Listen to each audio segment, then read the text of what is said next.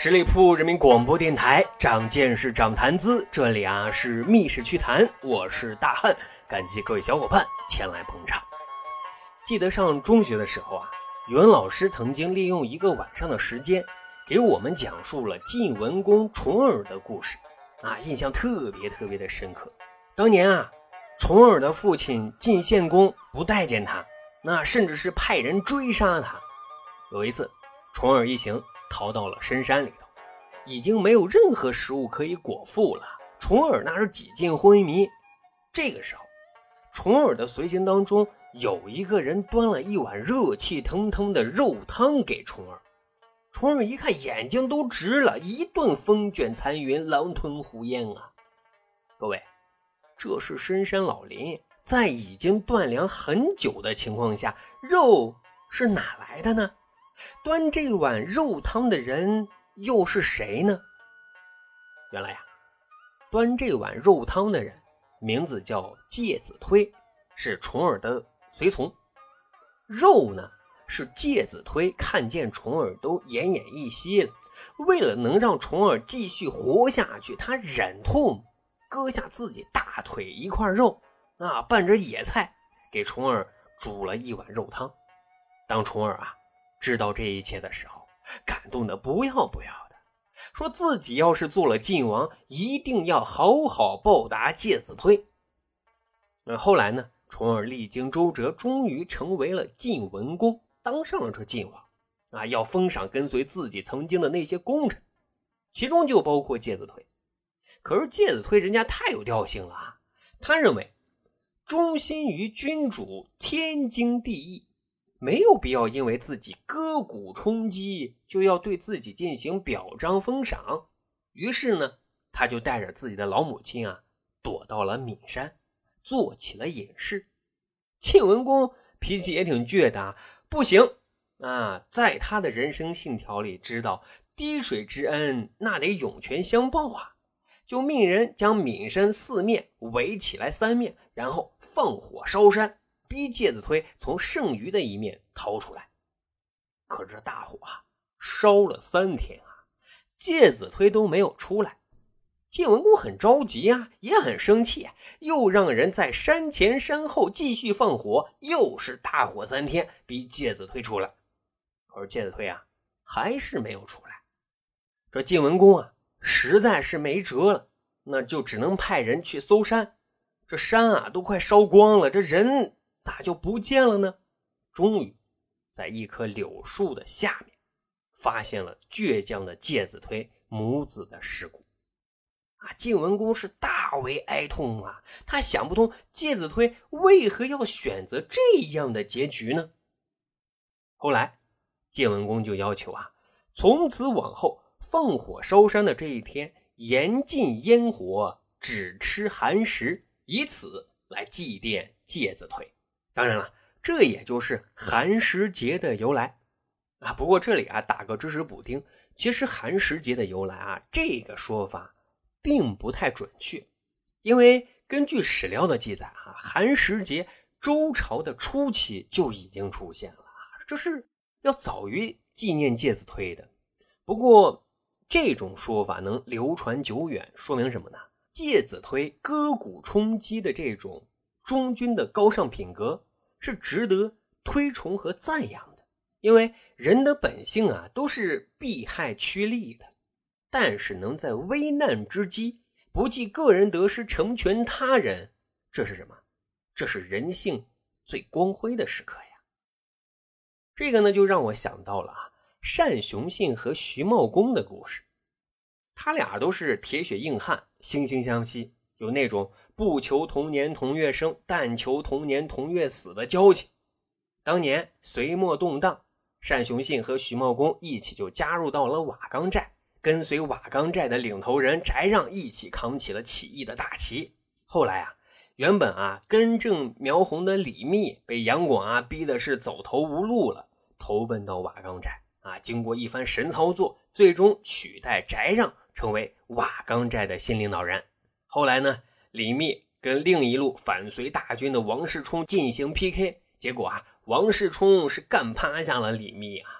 单雄信等人就投降跟王世充混了，而徐茂公呢，也投奔到另一路反隋大军当中。谁呢？李渊父子的部下。啊，这一下兄弟俩人各为其主，各奔各的前程。这里呢，就有必要提一句啊，王世充和李渊父子那是竞争对手啊，是水火不容的。自然，单雄信和徐茂公难免是要刀兵相见。啊，这一年他们终于相遇战场。王世充派出单雄信，为了给单雄信打气，还特赐了一杯金碗盛满的酒。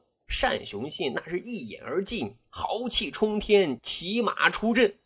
李渊这边呢，有记载说派出了四子李元吉，也有说啊是派出了二子李世民。反正两个人都挺能打，就出战。可是战场上啊，论的是什么硬实力啊？单雄信明显是占优的，眼看就要挑翻对手。此时，只见徐茂公大喊一声：“阿兄，此事我主。”单雄信一听，一个机灵啊，赶紧收枪。正所谓江湖我单哥，人狠话不多，撂下了这么一句：“今儿给我兄弟面子，到此为止。”说完，转身骑马离去了。整个过程简直帅呆了、酷毙了，简直无法比喻了。哼！但是啊，军事上一个人厉害，那不叫真的厉害；整个团队厉害，那才叫厉害。没几年。王世充团队就被李渊团队全给干趴下了，单雄信怎么样成了俘虏了？更悲剧的是什么？单雄信直接被判了死刑，这一下可急坏了徐茂公啊，赶紧去求情啊！虽然说此时徐茂公已经是李渊团队非常重要的成员，且有一定的话语权，但是啊，对于单雄信免死的请求，还是被无情给驳回了。这下就让徐茂公非常的自责和痛苦啊，两泪纵横，都浸湿了衣襟啊。他觉得自己必须给自己兄弟一个交代呀。他来到狱中探望单雄信，那是满含泪水的说：“啊，我本想同兄弟你一起上这黄泉路，但是忠君与兄弟情谊之间是很难两全的。”况且我如果死了，谁来照料你的家人呢？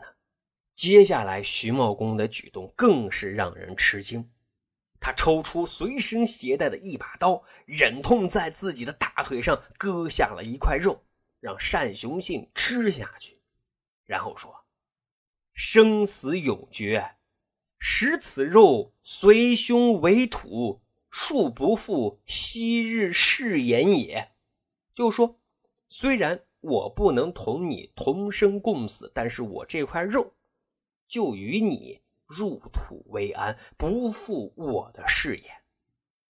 啊，听完之后，单雄信沉默了。啊，他懂得徐茂公，接过肉大口吃掉。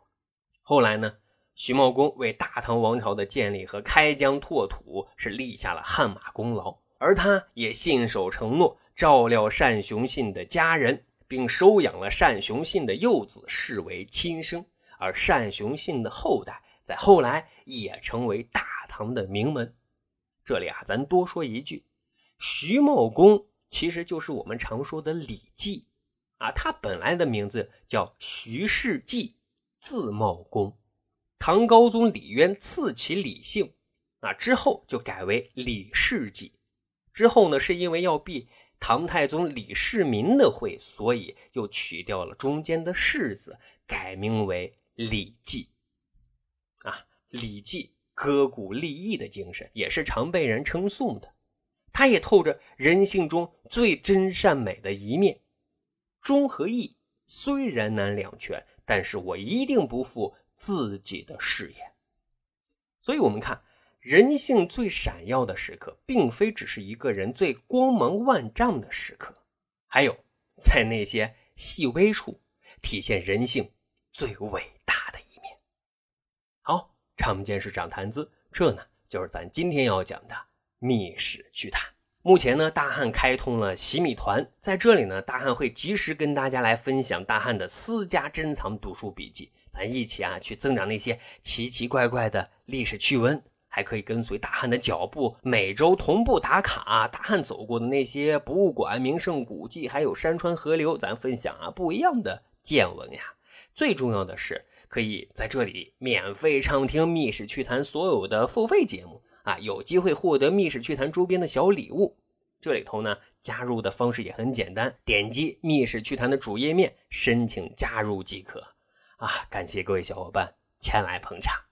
咱还有一个趣吧历史的小分队，如果您对历史边角料感兴趣，欢迎大家关注十里铺播客频道微信公众号，然后回复数字一就可以添加大汉的个人微信。经过简单审核之后呢，大汉就会邀请您进入这个小分队当中，咱就可以谈天谈地聊历史段子。本期节目就这样，感谢收听，咱下期啊再会喽。